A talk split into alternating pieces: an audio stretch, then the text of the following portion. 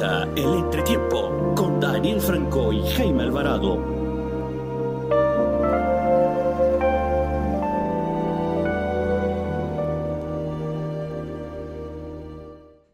Saludos oyentes del entretiempo, un feliz día, cualquier día que este sea. Les saluda Daniel Franco nuevamente, muy cordialmente, en esta nueva edición, en este capítulo ya 5 del entretiempo, en este nuevo formato, un abrazo muy especial para todos aquellos que nos sintonizan en las diferentes plataformas digitales nuestras de arroba el entretiempo-podcast en Instagram, arroba el entretiempo-en Twitter, en nuestro canal de YouTube, en Spotify y a quienes también, por supuesto, lo hacen a través de la plataforma Medcom Go.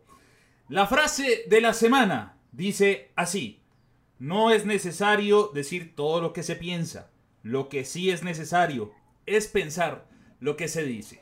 Esta frase se le atribuye eh, a mucha gente, es incluso, pero la rescato porque también la llegó a manifestar en algún retrato, en alguna historieta, o pues en tantos homenajes que han salido esta semana de el gran retratista argentino Quino, que en paz descanse, se nos fue esta semana. Eh, muchos humoristas políticos se unieron a el duelo, a este luto. Por supuesto, como comunicador, yo eh, quiero coincidir con que es una figura muy similar a Borges, a Cortázar, la dimensión de todo lo que hizo este historietista o este eh, dibujante.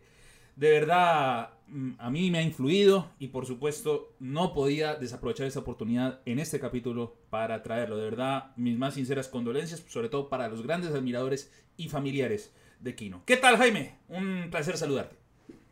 ¿Qué tal, Dani? Un saludo. Sí, un referente totalmente en el ámbito comunicativo y una persona que no tenía miedo a decir lo que pensaba y a manifestarlo y a manifestarlo de una manera, digamos, jocosa, ¿no? Con sátira. Y eso es lo que yo creo que representa sobre todo su caricatura, la de Mafalda, que es eh, que ha crecido y que ha evolucionado con el paso del tiempo y hemos visto cómo todos nuestros padres, nuestros abuelos han crecido con, con esta caricatura y con lo que representa, ¿no? Así que también, de mi parte, claro, definitivamente, toda una generación. Toda, una, generación. Es algo increíble la vigencia que mantiene. Y yo quisiera también, eh, solamente agregando antes de terminar esta introducción sobre Kino, su frase sobre el fútbol. ¿Por qué el fútbol es un deporte que lleva a la hinchada a ser tan violenta entre ellos? el fútbol no es una cosa que me atraiga como deporte, sino que me interesa mucho como fenómeno social. Él también llega a referirse, hablamos de Argentina, hablamos de un país futbolero a más no poder. Y pues sí estuvo muy metido en todo. Y yo creo que hay tantas frases en tantas, tantos contextos, Jaime, que, que a mí me ha dado un placer por lo menos ver que no éramos los únicos que recordaban la gran obra de Kino. Sí, claro, y no, y definitivamente lo que él dice que le atrae el fútbol como un fenómeno social, creo que estaría muy bien porque eh, podemos trasladar ese fenómeno social, digamos, al ámbito de mercado de fichajes, porque cuando el fútbol, claro, cuando el fútbol pasa al mercado de fichajes, se, se convierte también, claro que sí, en un fenómeno social y en este caso podemos hablar de eh, todo lo que sale o todo lo que se dice en el momento en el que un fichaje no se realiza o se está a punto de realizar, todas las informaciones que salen. En este caso podríamos hablar de Serginho Dest, el último eh, fichaje del Barcelona, y cómo este jugador lleva prácticamente una semana en avión, Dani, porque el, el, fichaje... Yo lo envidio, y, envidio de la buena forma. Yo, yo, yo le tengo celo a ese ambiente de vivir en aviones. Definitivamente eh, nos hemos perdido el periodismo en querer sacar la primicia, en querer ir eh, tan rápido, tan acelerado en querer dar la noticia antes que todo el mundo, que nos perdemos en la desinformación y terminamos diciendo, no, es que viene mañana, no, es que viene en dos días, no, es que ya está hecho. Y el jugador llega una semana después de que todas esas informaciones han salido. Y así no va, así cada mercado de fichajes, siempre es igual. Pues es algo que se roba las portadas y ya que estamos y este programa o este capítulo en especial comienza esto porque ya la próxima semana se cierra el mercado de fichajes y bien lo acabas de marcar, Serginho Dest marca por lo menos una nueva ilusión para los culés.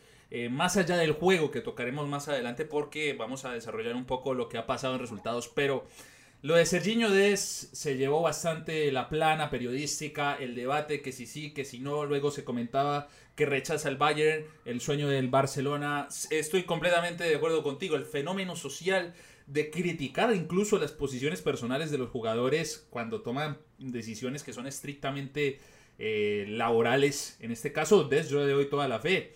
Eh, es alguien que está reviviendo aquellos tiempos de ver al Barcelona como fuente de futuro. Yo no creo para nada, Jaime, y pues con tema político, que Bartomeu haya tenido mucho que ver con la motivación del deportista a fichar por eh, Des, eh, pero pues yo entiendo que Kuman ha sido muy enfático y ha dado a parar a este Canterano, que entre otras cosas, eh, a mí me hace pensar lo bien que se están moviendo los jugadores norteamericanos. No solamente el caso de Serginho Dest, el caso de Weston McKinney en el, en el equipo de la Juventus.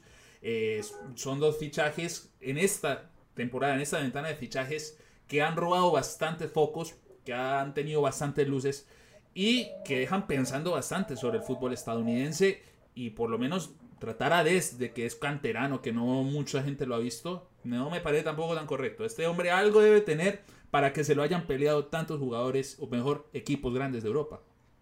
Definitivamente, porque si analizamos el caso de Des, todavía no podemos sacar una conclusión clara, Dani, pero a mí me parece que podemos hablar de Eric Davis, un jugador que viene de Canadá, que es un jugador que está jugando en una liga desconocida para todos y la gente eh, de una vez empiezan con las dudas. ¿Quién es Eric Davis? ¿Quién es? Perdón, Alfonso Davis.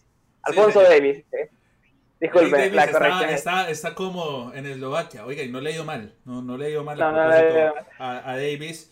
Pero sí coincido contigo en el, en el factor de que Canadá, Estados Unidos, es muy curioso porque eh, no salen estrictamente de la MLS. Llega alguien, va para eh, la cantera de la MLS, cualquier equipo de allá, dos, tres partidos lo convencen y se van ya para Europa. Entonces muchas veces se critica en estos estándares, no, es que no se formó en las ligas de acá, cómo va a desarrollar eh, el sentimiento hacia la selección, etcétera. Pero Jaime, Estados Unidos, Stephen de portero, eh, Brooks en defensa central, Sargent, atacante, Pulisic, o sea, estamos hablando de que lo de Dest es la cereza del pastel, en mi concepto, de que Estados Unidos es una, es, vive una generación completamente eh, cargada de grandes prospectos, de gran nivel, y también se me escapa Timothy Weah, un gran prospecto también, un gran juvenil. Entonces, y Reina. Y Reina, o sea, mira que, que, hablamos más de jugadores estadounidenses que cualquier otra región de CONCACAF. México incluso se está quedando atrás.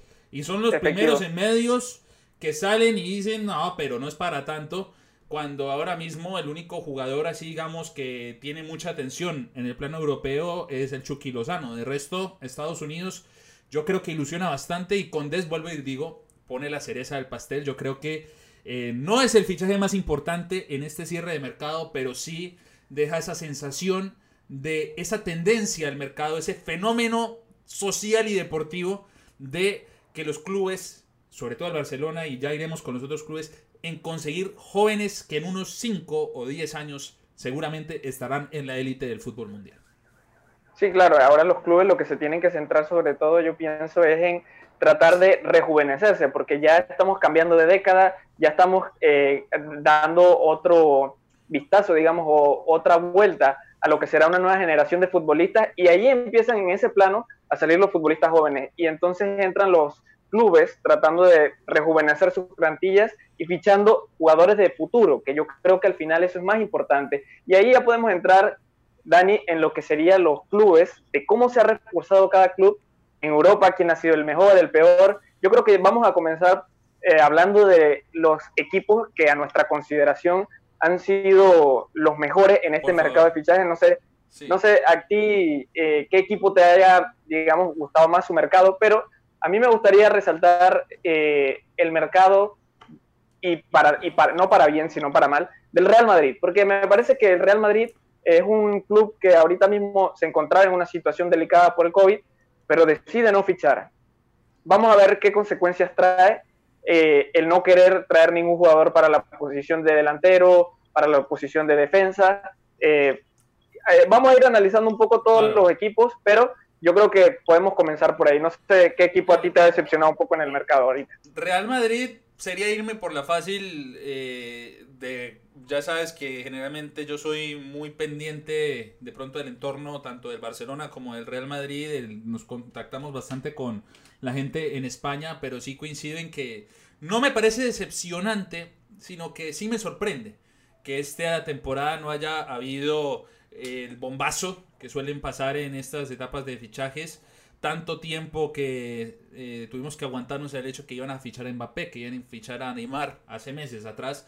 Sabemos que el Real Madrid anda ahora también en un proyecto muy concentrados en la remodelación del Santiago Bernabéu, entonces hay un tema de austeridad que se respeta, se comprende, pero vuelvo y lo expresé esta semana, en nivel de juego le siguen faltando un atacante a este conjunto. Por más de las buenas sensaciones que deje Benzema y Jovic, porque Jovic jugó relativo buen partido frente al Valladolid, aunque llamar buen partido al Real Madrid jugando esta semana no, no coincido. Hay fanáticos del Real Madrid declarados que saben que, eh, y me pueden confirmar que el equipo no está jugando bien. Por eso le hacía falta de pronto un atacante yo entiendo y yo respeto también la jerarquía de Modric y Cross en cuanto al mediocampo, pero también pueden quedarse muy cortos a nivel de habilidad, a nivel físico, y también podía haber de pronto un recambio. Y pues las esperanzas literalmente están entre Rodrigo, Vinicius, em, toda esta camada de jóvenes que ha traído Florentino Pérez al Real Madrid. Sí me parece que eh, no mm, sorprende que no haya el Real Madrid contratado a alguien, pero no me parece de pronto tan decepcionante como todo lo que ha pasado en el entorno de la Liga Española, Jaime. Realmente eh, muy poca gente ha visto la vitrina de la Liga Española. Muchos jugadores en retiro, o sea, que vienen de otras ligas de Inglaterra o algo, pasan sus últimas fechas en España. Para no decir muchos, algunos muy importantes. El caso de eh, David Silva, que llega al Real Sociedad y por supuesto en España se dedican a decir que es el mejor fichaje o uno de los fichajes estrella de, la liga. Pero sí me parece que el nivel en general en cuanto a fichajes en España se ha quedado muy corto, más allá del bombazo también que representó la llegada de Luis Suárez al conjunto del Atlético de Madrid, que a mi consideración muy respetable o digamos con todo respeto me parece el fichaje más importante, por lo menos a nivel mediático, que ha pasado en esta temporada de fichajes. Sí, definitivamente, y es un fichaje como, que, como bien comentas, eh, no se produce un intercambio de dinero, estamos hablando de un fichaje gratis, o sea que eh, posiblemente no hubiéramos hablado de este fichaje si el Barcelona no lo termina regalando, ¿no? Y es lo que representa a la situación actual en el mercado, que los clubes no se pueden permitir gastar eh, cantidades excesivas, exceptuando algunos casos, como otro club de los que comentaré, que también me parece que ha hecho un gasto excesivo, no solamente esta temporada, sino durante los últimos años, y es el Manchester City con la contratación de Rubén Díaz y casi 60 millones de euros, Dani, eh, formando una defensa prácticamente de 400 millones de euros y en la que todavía eh, no se termina de sentar porque si vimos el último partido de este fin de semana contra el Leicester, se come cinco goles. No, sí, eh, lo de Guardiola es muy curioso porque muchos ya le conocemos la faceta ofensiva a sus equipos, por eso es que mucha gente lo considera el mejor. Pero él ha aparecido y él no es perfecto y sí me parece completamente criticable que él quiera, digamos, cubrir las fallas defensivas de su equipo con grandes fichajes estelares, fichajes que al final tampoco son de un nivel de jerarquía, digamos, lo que representa un defensor central a nivel de ímpetu, de liderazgo, porque generalmente pueden ser los capitanes. Desde Vincent Company no han tenido un jugador, un capitán, un referente en el, de marcador central. Y ahora, para mí, mm, yo siempre he dicho que igual, pese a todo esto, Kyle Walker es uno de los mejores laterales marcadores de punta del fútbol europeo, el, jugador del Manchester City. Pero estoy completamente de acuerdo, Rubén Díaz eh, se convierte en un fichaje más que interesante, otro bombazo, pero que lo vamos advirtiendo una vez y pues para que al final no digan, ah, Guardiola, eso. Yo estoy muy de acuerdo que por más Guardiola que sea, eh, no hay garantía de que haya buen fichaje o que sea un excelente fichaje, ni mucho menos que em, pues garantice algo realmente diferente a lo que haya visto el Manchester City. A este equipo le sigue faltando jerarquía y le sigue faltando realmente más allá de grandes fichajes o grandes agentes, porque aquí lo que tienen que ver son los agentes. Yo no, no entiendo los jugadores como, porque aquí generalmente los que pueden terminar tomando la decisión final son los agentes y los que los agentes le dicen al jugador y el jugador dice acepta. Bueno, yo creo que hay un gran trabajo de agentes para llevarle jugadores al, al, Manchester City. No le doy otra explicación, la verdad, compañero. No, claro, y, por contraste, si nos ponemos a hablar del otro, digamos, candidato o máximo candidato a ganar la Premier, porque siempre hablamos de que hay eh, muchos candidatos, a mí me gustaría entrar también en otros dos equipos que me parece que han hecho unas contrataciones increíbles y quiero comenzar bueno, son dos equipos de la misma, del mismo territorio. El primero sería el Liverpool, Dani. Oh, Con su contratación de Thiago y Diogo Jota, yo creo que Klopp lo que hace es, eh, digamos, eh, colocar dos mimbres o los mimbres de dos piezas que podrían mejorar todavía más si cabe un equipo que prácticamente funciona como una maquinaria perfecta. Hay un factor muy importante en el conjunto de Klopp y es el recambio. Es la manera en que pues en determinadas partes del juego y aprovechando incluso que hay cinco cambios, yo creo que Thiago eh, puede ser titular o no, pero te resuelve. La, vez que debutó jugó de manera excepcional este jugador español y Diego J, Diego J o Jota, perdóname ahí el mal portugués, pero es, Jota, ¿no? Es Jota. Jota, sí, Jota. Eh, sí, totalmente también es un jugador que, que tiene desborde, que, que en algún momento le llegará la oportunidad. Y si hay algo que Klopp hace es dar oportunidades y dar oportunidad incluso de redención a muchos jugadores que de pronto eh, ya se creen de pronto en un nivel inferior. Yo creo bastante que con Klopp se van a acomodar. Y ese es el caso de Liverpool, que no, no la rompió en el mercado, pero con dos fichajes meramente estratégicos puede dar la diferencia. Ahora, Jaime, dijiste el otro equipo de, de, Everton y aquí quiero aprovechar para mandar un saludo a Sergio Gómez, nuestro gran amigo del entretiempo, un gran amigo de Barcelona, quien en una pregunta, le preguntamos a mucha gente en redes sociales cuál era el equipo que según él se había eh, fichado o había reforzado mejor, fue el Everton. Y yo creo que solo el factor de Jaime Rodríguez, incluso gratis, llegando relativamente gratis al conjunto del Everton, o sea, tremendo fichaje para, para el Everton. Y en estas primeras fechas, nada que pierde el equipo de Everton, de Everton. Se le han dado los resultados. Con Alan también estando en un gran estado de forma. Y con un plantel que ya tenía un proyecto armado. Me parece que va a ser bastante interesante la temporada del Everton. Eh, y pues, consideración mía, con esas primeras fechas. Eh, sí da señal de por lo menos ser competitivo y alcanzar incluso competiciones europeas esta temporada. Sí, ya veremos si si puede dar alguna sorpresa más, en principio en el papel es un equipo que, digamos, eh, ha reforzado su primera línea, su, eh, sus primeros espadas, con James Rodríguez, con Alan. Eh, es un equipo que, que, está preparado ya para competir, como tú dices, en instancias europeas. Pero me parece que será complicado que podamos verlo, pero nunca se sabe, sobre todo en la Premier League, que pueda ganar o, o disputar el título directamente con los grandes competidores. Ahora, Dani, también me gustaría comentar un caso muy especial y es el de el Bayern Múnich, que es un equipo que ha perdido recursos, ha perdido recursos y también he leído en algunas noticias que Hansi Flick está demandando eh, que le traigan refuerzos porque siente que no tiene suficientes jugadores para rotar y hemos visto eso también en el juego del Bayern. Cada vez se notan los jugadores más cansados, eh, están haciendo falta algunas piezas y creo que por aquí se puede decir que es algo extraño viniendo del actual campeón que no se haya reforzado como se presupone, ¿no? No, y que realmente hay muchos equipos que se han adelantado a, sus fichajes eh, o a lo que quisieran contratar. Eh, Bayern Munich yo a veces ni, lo toco. Entre más uno mal habla de este equipo o puede decir algo malo este equipo, te responde con un trofeo. Ya, ya el Bayern Munich eh, este tema aparte. En Bundesliga lo ha confirmado Roberto Alvarado, nuestro colega de Tribuna Germana, que que ha habido movimientos interesantes, muchos prospectos. Es, lo que me encanta la Bundesliga, lo, lo, que refuerza a nivel juvenil. Y es algo también muy curioso en la historia del Bayern Múnich, que no es que tengan demasiados canteranos jugando con ellos, ¿no? La verdad es algo, mm, pues me parece atípico en esta época donde les encanta a muchos equipos recurrir a los, a los, a los grandes jóvenes, y como ya lo hemos apuntado con equipos como el Barcelona, como el Real Madrid, el propio eh, varios equipos importantes. Entonces, eh, pero caso contrario, yo, yo ahí estaría de acuerdo, Jaime, pero caso contrario, porque hay, hubo un equipo, y por lo menos en Inglaterra, que sí se reforzó con grandes nombres, el caso del Chelsea. Eh, que podría, como bien te digo, asumir todos esos nombres. Timo Werner era candidato para jugar en el Bayern Múnich. Kai Havertz era de candidato para jugar en el Bayern Múnich. Todos sonaron para el Bayern. No sé si Thiago Silva, no sé. Eh, en el caso del jugador brasileño, no sé.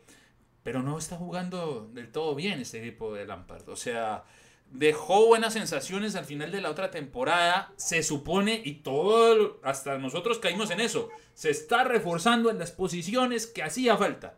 Y el equipo todavía no se encuentra del todo, le cuesta ganar. Se complicó un poco un poquito mucho, como dice la frase, contra el Tottenham. De hecho, perdieron contra el Tottenham. Ahí ese es otro equipo que, ha hecho movimientos interesantes con Reguilón, con Gareth Bale. Pues está en, la tribuna todavía, pero, pero estos equipos que, como bien te digo, el que ha fichado los grandes nombres esta temporada de fichajes, y ya para cerrar ese tema, ha sido el Chelsea y todavía en juego no están ni siquiera peleando liderato en la, en la, Premier, todavía muy, eh, muy temprano, pueden despertar, claro. Y las expectativas no sé si serán las mismas, no se sabe si tendremos una gran temporada europea del conjunto de Lampard, pero de grandes nombres ya están demostrando que va a estar como complicado porque se están enfrentando a proyectos que de pronto con los mismos nombres, pero con mejor estructura de planificación, están saliendo adelante.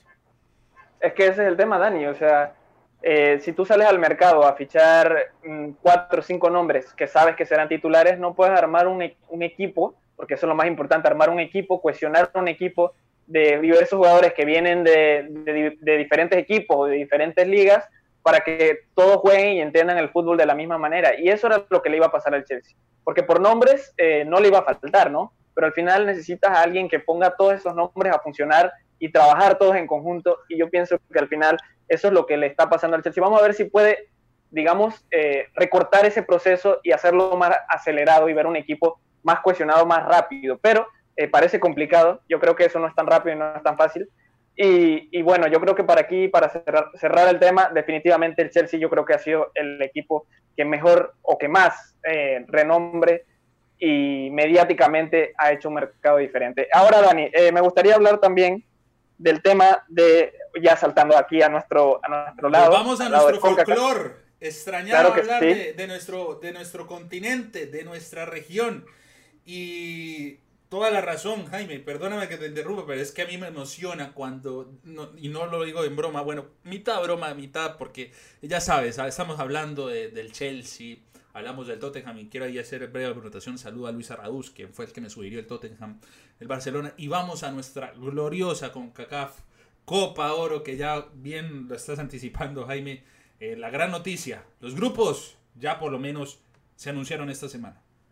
Sí, claro, Dani. Tenemos que hablar del grupo de Panamá.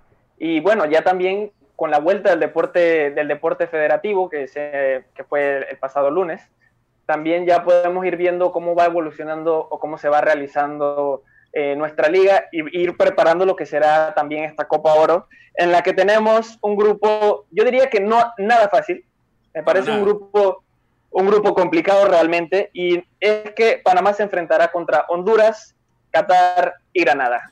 Bravo. Eh, no lo sé, Dani. No lo sé, Dani, la verdad es que hay que ver el trabajo que, efectuará nuestro entrenador Christiansen, pero eh, es un grupo en el que se presupone muy difícil porque rivales como Honduras, bueno, en el, sobre el papel Granada, porque nunca se sabe, los partidos hay que jugarlos, sobre el papel Granada no debería ser un problema para nuestra selección, pero Honduras y Qatar eh, son equipos de cuidado. ¿ah? Sobre todo porque Qatar ya ha demostrado que le jugó de tú a tú a los suramericanos y por eso Qatar es un proyecto, ya lo hemos venido manifestando, marque bien, petrodólares, estado esclavista, lo que usted quiera. Se, se compraron el mundial, yo no sé, pero el fútbol, que es lo que nos gusta hablar, lo juegan bien.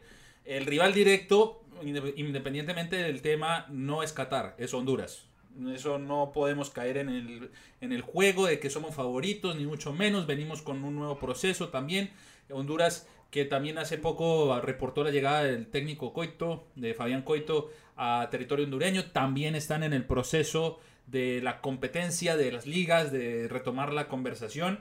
Y ahora, es verdad, eh, estamos ante un panorama que pues tenemos un año para preparar y son, eh, salvo el partido contra Granada, pues lo estamos despreciando y eh, es mentira que no lo vamos a, subestimar de planilla. Los partidos se juegan, pero pues Granada sabemos que no es de la gran historia. Pero sí va a ser un buen primer ejercicio, por lo menos literalmente va a ser un primer ejercicio en la fase de grupos. Ahora, Jaime, a mí me encantó de este sorteo de Copa Oro que lo hayan hecho de la manera que lo hicieron, de sorteo. Por fin hay grupos muy interesantes y no solamente el de Panamá, hay unos que dicen que es el grupo de la muerte, el de Panamá. Pero yo, por más panameño que sea y por más de que haya que estar atentos a la selección y por más de que haya que leer el entretiempo para ver qué reportamos sobre nuestro país, ese grupo de México, El Salvador, Curazao y todavía esperando el cuarto ocupante, ese grupo está bravo. O sea, el hecho de ver a Martino de los Cobos, Hiddink en un mismo grupo, es algo que no sucede todos los días. Y en el grupo B, pues eh, el hecho de Estados Unidos, que ya venimos hablando de que tiene cosas muy interesantes y que seguramente es el favorito en esta Copa Oro, lo adelanto desde ya. Para mí es el equipo con todo lo que venía haciendo tienen el grupo a Canadá y a Martinica, más otro equipo que también tiene que jugar ronda preliminar y son un montón de posibilidades. Eh, lo completa en los grupos Costa Rica, Jamaica y Suriname, que bueno, ahí es como que no, no tiene ese mismo nivel mediático que estos dos primeros grupos que te digo, pero yo veo es algo que va a ser demasiado, demasiado satisfactorio, yo creo. Eh, a mí me parece que estamos por fin ante un panorama bastante palpitante en unos grupos y todo este entorno y este, todo esta, como este ánimo de que vamos a tener finalmente Copa Oro el próximo año y ya por lo menos programado con grandes equipos que todos seguramente vendrán en las mismas circunstancias. Vendrán de cero con todo este problema que ha tenido el COVID. Algunos sí han podido jugar liga, otros no.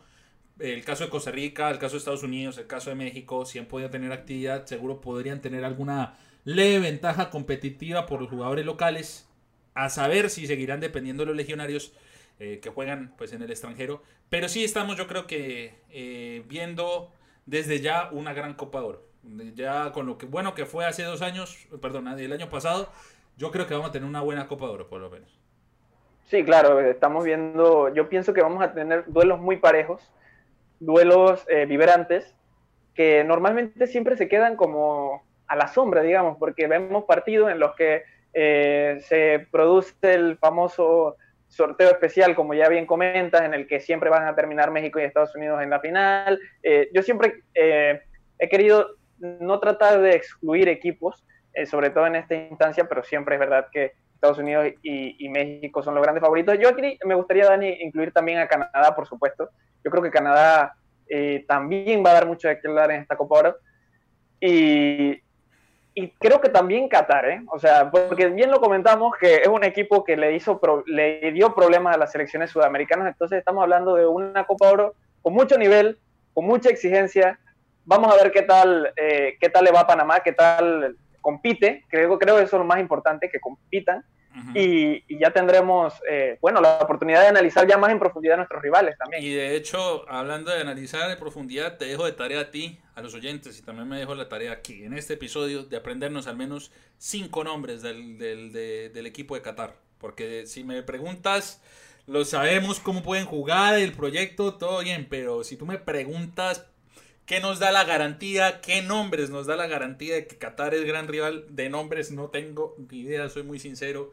En ese caso, por más de que hayamos visto buen fútbol eh, últimamente de Qatar, pero de nombres, queda de tarea realmente. Y eso, pues obviamente, es una labor que yo creo que hacen todos en Panamá. Yo creo que Qatar, nos tocó Qatar. Bueno, hay que aprender del rival, inclusive los nombres. Y para nosotros que seguramente vamos a estar relatando pues eh, combinar Gutiérrez con Al-Hazam o, cualquier apellido que puede salirnos por allá de Qatar va a ser bastante interesante. Bueno, Jaime, vamos dando las últimas pinceladas de esta edición del entretiempo, que ha sido pues bastante nutritiva en cuanto al tema del día, en cuanto a fichajes. Em, realmente, pues yo diría eh, que Eh, bueno, y ahora en nuestra plataforma Zoom, o más bien en nuestra plataforma de YouTube, también nos llegan varios comentarios. Muchas gracias. El tema también de la NBA, no se nos puede escapar tampoco el tema de la NBA. Hemos ya tenido la primera gran final de esta competencia, muy vibrante las finales de este-oeste. Y bueno, de esa primera final, ya gran final, en donde los Lakers se adelantaron ese Davis MVP. Yo creo que va a ser MVP eh, seguramente de esta temporada. Eh, y la NBA por lo menos nos deja ese gran sabor de boca del espectáculo y de todo lo que termina saliendo de estas grandes finales.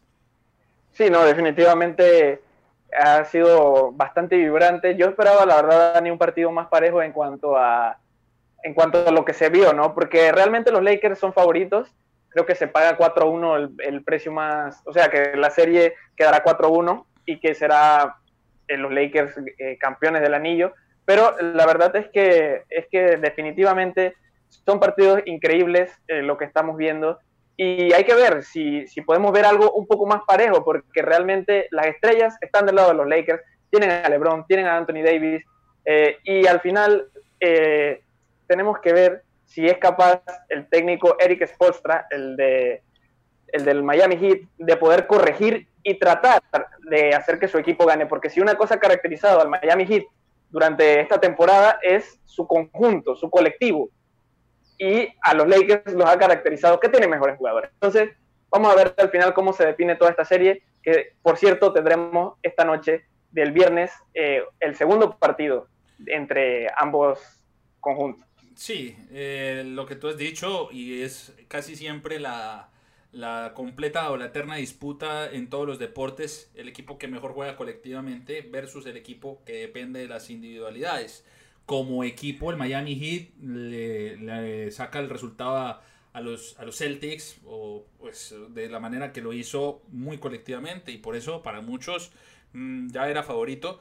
Pero el caso de los Lakers, LeBron y Davis en un solo equipo, o sea, es algo sencillamente impresionante. La invitación a todos a que nos sigan en las redes para que no se pierdan por lo menos los resultados, que generalmente pues muchos lo comentan, nosotros lo comentamos de una perspectiva pues ya finalizando el partido, pero seguramente tendremos algo muy emocionante en estos próximos juegos. El favorito, yo lo digo también, son los Lakers, no sé en tu caso Jaime, para rematar el tema del NBA. Definitivamente sí. Pues los Lakers, entonces. Los, dos firmamos los Lakers entonces.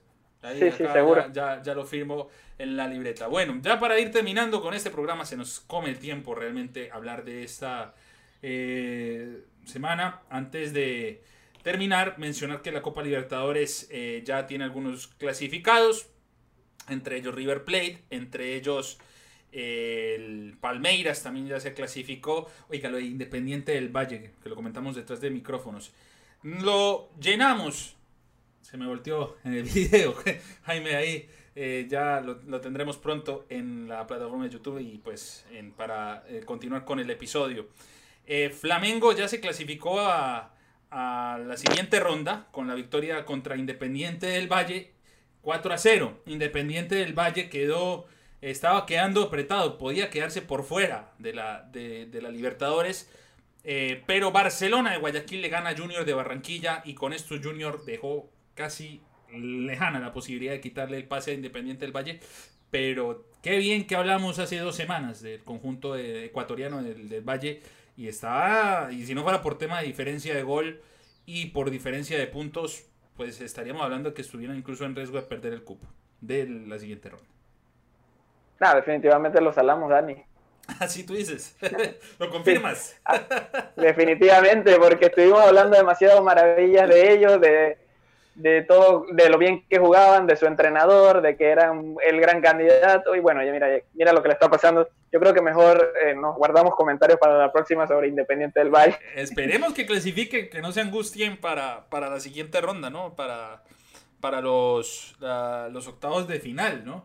Oye, sí, claro. un caso desastroso es el de Sao Paulo, ¿no? Sao Paulo que pues tiene tremendo plantel y yo no lo, no lo podría decir un nombre por nombre que tenga el gran plantel, pero solo Dani Alves, uno dice es medio plantel y quedan por fuera de la Libertadores después de tantos años, eso sí pega, es algo que ha dejado atónito al mundo suramericano, eh, el mundo de deportivo suramericano sí ha sido un golpe bastante fuerte.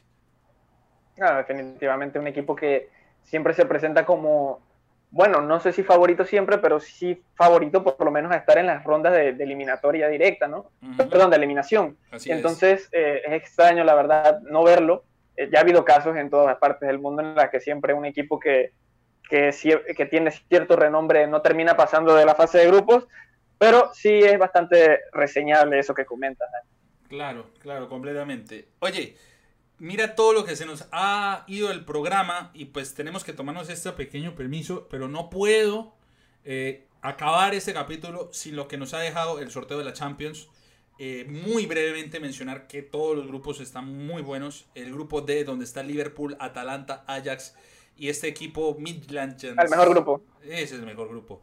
Definitivamente este grupo eh, deja bastante que mencionar. Eh, a nivel de fútbol vamos a ver seguramente grandes partidos, por lo menos a nivel de terreno, a nivel de, táctica. Y para mí es mejor grupo incluso que el del Barcelona contra el Juventus, que pues todos se fueron Messi, Cristiano. Eh, ahí también te metiste tú, ¿no? Messi, Cristiano. Se robaron todos los focos del sorteo. A mí me parece algo, pues, tenía que pasar en algún momento. Pero Es, genial tener otra vez un duelo Messi versus Cristiano Ronaldo, pero pues definitivamente el grupo D se lleva todas las miradas. No, claro, sí, el grupo, sí, es que si hablamos de, de, de algo mediático, obviamente el grupo que se lleva todas las miradas es el Barça, el del Barça Juventus, pero es un, es un grupo asequible, en donde ya podemos presuponer que pasarán Barça y Juventus. Y yo creo que el único grupo donde tenemos esa pequeña duda de quién será el segundo lugar es el grupo en el que está el Ajax y el Atalanta. Yo siento que Liverpool va a pasar, pero nunca se sabe. Y, aquí es donde estará la duda si al final quedará como, como quién quedará segundo quién quedará tercero.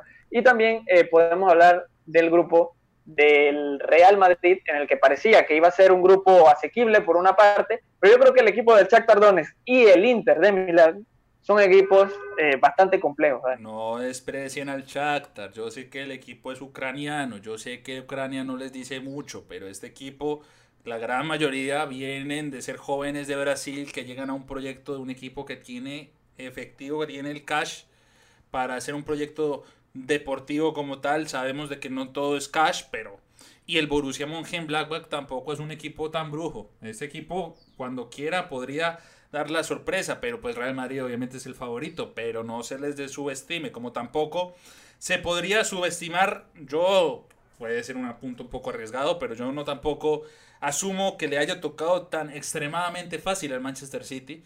El Porto tiene lo suyo, Olympiacos mm, ahí deja a veces destellos de buen partido y el Olympique de Marsella que pues, le sacó el partido al Paris Saint-Germain.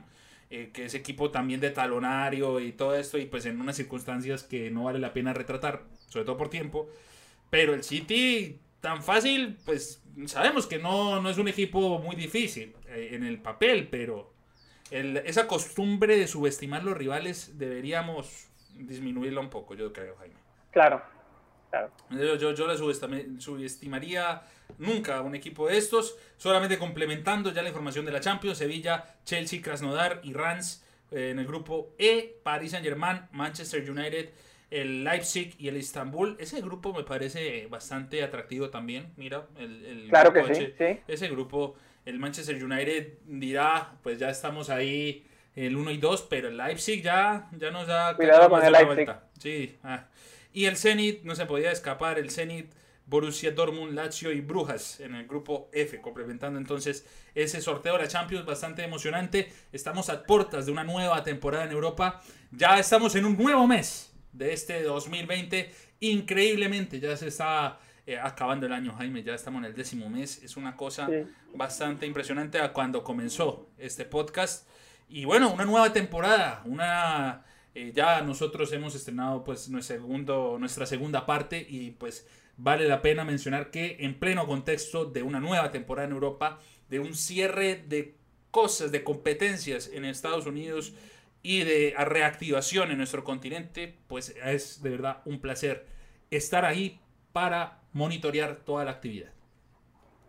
Así es, Dani. Y también aprovechar para poder mandar un saludo a todas esas personas que nos sintonizan de mi parte, a todas esas personas que nos ayudan, que están ahí pendientes de nosotros. Siempre me preguntan eh, cómo va el podcast, cómo va aquello, que si ahora, ¿por qué no sacamos programa los lunes? Que inclusive, Dani, ¿por qué no retomamos nuestros viejos segmentos, como uno que les encantaba, el, del cassette, el de registrado en el cassette, que porque no retomamos los eventos, seguramente estaremos planificando algunas cosillas nuevas y sacando quizás un nuevo, un nuevo segmento o retomando viejos segmentos, pero eh, sobre todo esto, mandar un saludo a todas esas personas que siempre están atentas al podcast. La temporada esta segunda temporada del entretiempo apenas comienza. El agradecimiento muy grande a la gente eh, que nos ha apoyado. Los saludos no solo son de tu parte, por supuesto, también mando un abrazo muy grande también a mucha gente que nos ha llenado de simpatía, que nos ha recomendado poco a poco.